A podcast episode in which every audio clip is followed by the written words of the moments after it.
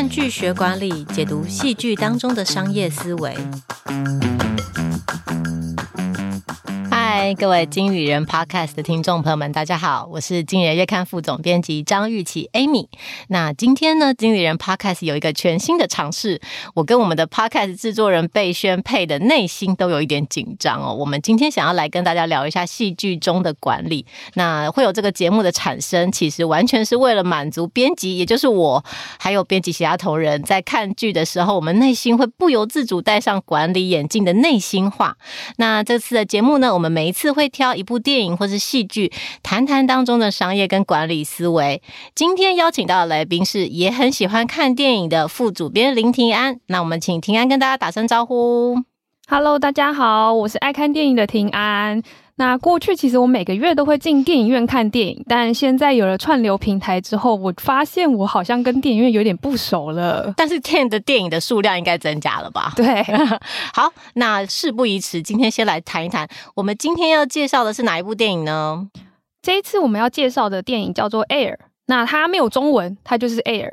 那这部 Air 是 Nike Air Jordan 的 Air。如果单看片名的话，好像会不知道它在讲什么。但如果你知道这个 Air 是指 Air Jordan 的话，那就是这是一部在讲 Air Jordan 这个系列如何诞生的电影。我本来看到的时候还以为是 MacBook Air，完全是不同、完全不同品牌的电影。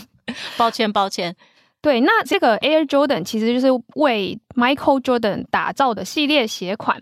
那其实这个鞋款它彻底改变了体育界的行销手法，也催生了一个。大概营业额有数百亿美元的产业，所以其实我们可以把这个部电影把它理解成一个 Nike 的商业片。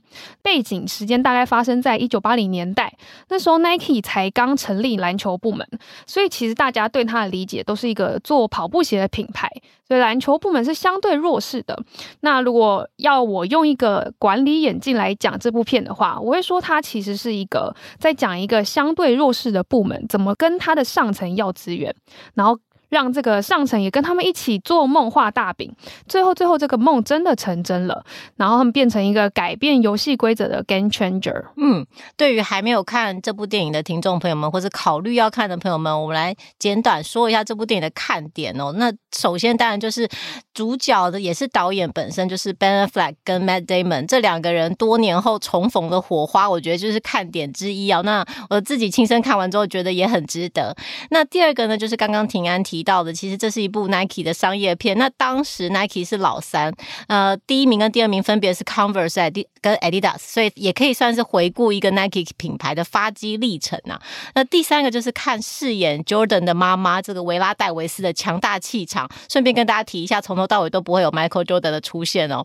好，那我们来接下来就想谈一下这部电影里面的商业思维。但其实现在大家已经很习惯 Nike 是市场龙头的地位，可是这个地位其实并并不是一开始就在的，它其实是从一个很疯狂的点子最出发的哦。我觉得这部片它就是体现了一个 crazy idea 在商业世界中是怎么成功的。那为了不跟大家爆雷，先说一下。我其实之前就读过这个 Nike 创办人 Phil Knight 的自传，叫《跑出全世界的人》，这部片也是非常好看。那讲的就创办人跟 Nike 的故事。那你会发现，这个人真的超级无敌疯狂。他就是一个一卡皮箱就跑去日本，然后连自己的公司都没有，他就去跟对方说：“哎，我要把你们跑鞋卖进美国。”然后对方就跟他说：“那你现在在什么公司工作呢？”他就随便编了一个公司啊，蓝带运动公司。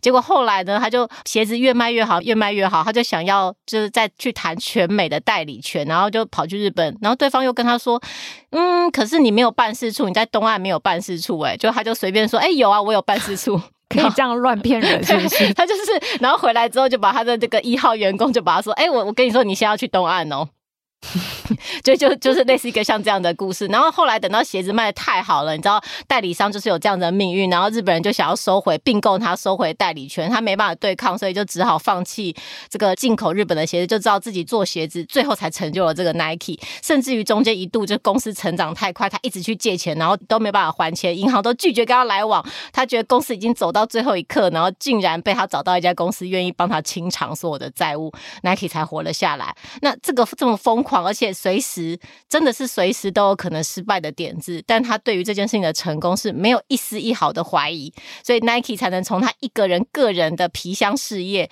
变成一个代理商，再变成到今天的地位哦。那其实这部片呢，其实在讲的不是这样的故事，是里面的主角是这个 Matt Damon 的这个故事，在那个 Phil Knight 的书里面也有出现过。我们让婷安来就描述一下这个电影当中的疯狂点子。我讲一下，就是这个电影的时空设定是在 Nike 刚公开上市的时候。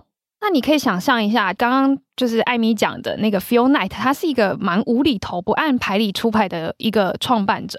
那他现在因为上市了，有一个董事会，他必须乖乖听他们的话。但是有一个这样疯狂的老板，他就有机会还有一个跟他一样疯狂的员工。那这个疯狂的员工就是麦特戴蒙饰演的 Sunny。那他提出的 crazy idea 就是他要签下 Michael Jordan，然后并且为他打造一双专属他的篮球鞋。但那时候其实 Michael Jordan 他算是明日之星，他还没加入 NBA，大概只有十八、十九岁，还不到二十岁的年纪。而且他公开的在媒体说出说他绝对绝对不会跟 Nike 合作，因为他自己比较喜欢爱迪达。那光是其实 Michael Jordan 他公开就是。说出他不喜欢 Nike 的言论，那麦特戴蒙又想要挑战他，就是一个疯狂的 idea 嘛。那这个算是比较外界的挑战，那对内的挑战是因为是一九八零年代那时候 Nike 的跑鞋卖得很好。因为他们家就是做一些高功能性的跑步鞋，那其实他对于就是跑者是推崇他们，但是因为他们讲究功能性，对外形就没有那么在意。就是相较于市面上的 Adidas 啊、Converse 啊，或是 Reebok，都是其实都在威胁 Nike。所以简单来说，在运动员心中，Nike 的鞋子很丑。哦，我顺便讲一下，就是创办人本身的传单，我自己也是 觉得是一个时尚灾难，很不 OK，很不 OK。对，那其实那时候就是。麦特戴蒙他就跟公司提出了建议，就是他要拿原本去跟三个篮球员签约的签约金，直接砸在 Michael Jordan 一个人身上。所以当时候 Nike 的经营不是很好，那篮球部门又面临裁撤命运，整个预算被掐得非常紧。这种情况下，他还敢就跟他的老板说要去说服老板做出这样的决定，我觉得这本身就是一个蛮疯狂的 idea。就是我，我觉得看完之后，你可能会觉得，有时候在这个世界里面，你可能要。不甩这个规则，你你才有可能成功哦。那整个电影的氛围也是这样。就 Nike 本身在市场上是一个弱势，对于他要签约的球员来说，他也是一个弱势，人家不喜欢他。那对于这个部门来说，他在这个 Nike 里面也是一个弱势。所以在这种种弱势情况下，可能需要对自己有非常强烈的信念，然后也够疯狂，然后去执行他才有可能成功。那最后最后想要跟大家讲一个我个人的想法，因为我我其实是一个蛮遵守规则的人，所以看完。这部电影给我个人的启发就是，哎，也许我需要去重新思考一下规则的意义。也许不是什么时候规则都是非常重要，或是不是什么时候规则都是一定要遵守的。那在其实，在这部电影的最后面，真正的这个破坏规则的人，其实是这个 Jordan 的妈妈，因为他跟 Nike 签了这个合约，是除了这个球鞋的授权、授权明星的授权费用之外，球员呢也可以得到。营业额的分润，这在当时是打破整个运动产业的举动哦，也改变了运动产业的生态。在里面有一句话是这样说的，就是 “You are remembered by the rules you break”。这句话也出现在 Phil Knight 的自传当中。今天就用这句话分享给大家。